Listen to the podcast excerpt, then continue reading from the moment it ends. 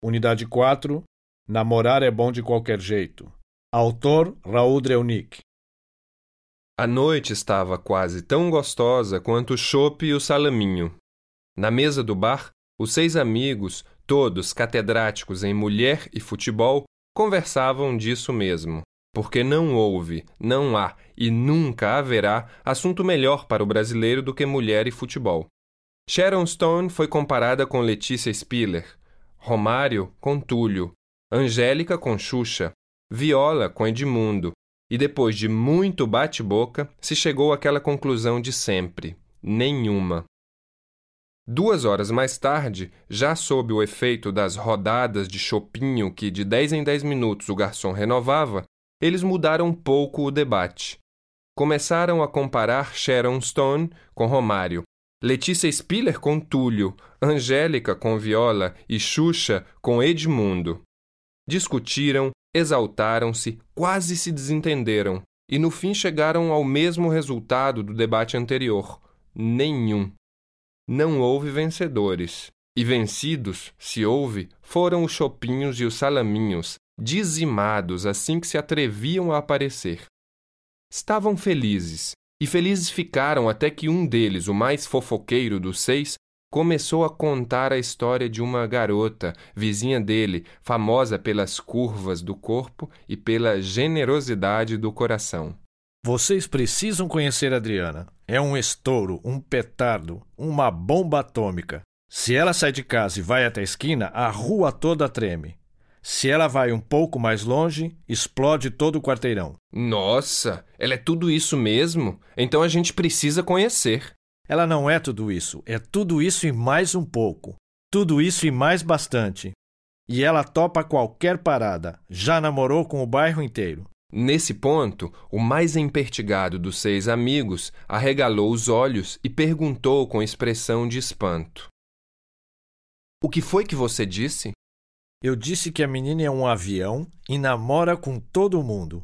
O que é que você está estranhando? Eu estou estranhando que você, um sujeito com instrução, diga uma asneira como essa. Que asneira?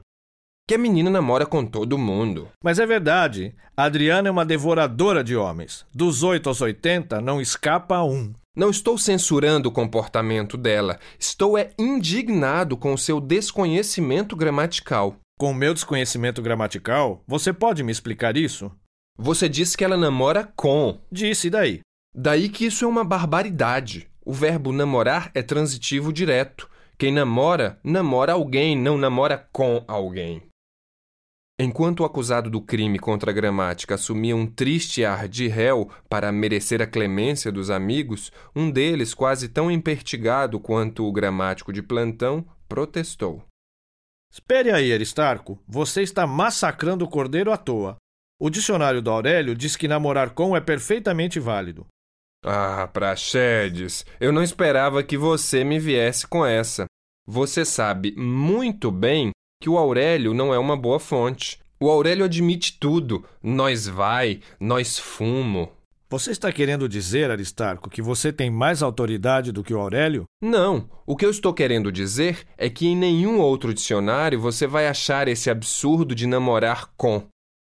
No início do debate, o cordeiro, que sem querer tinha provocado a confusão, ainda tentou acompanhar os argumentos dos dois gramáticos, cada vez mais nervosos.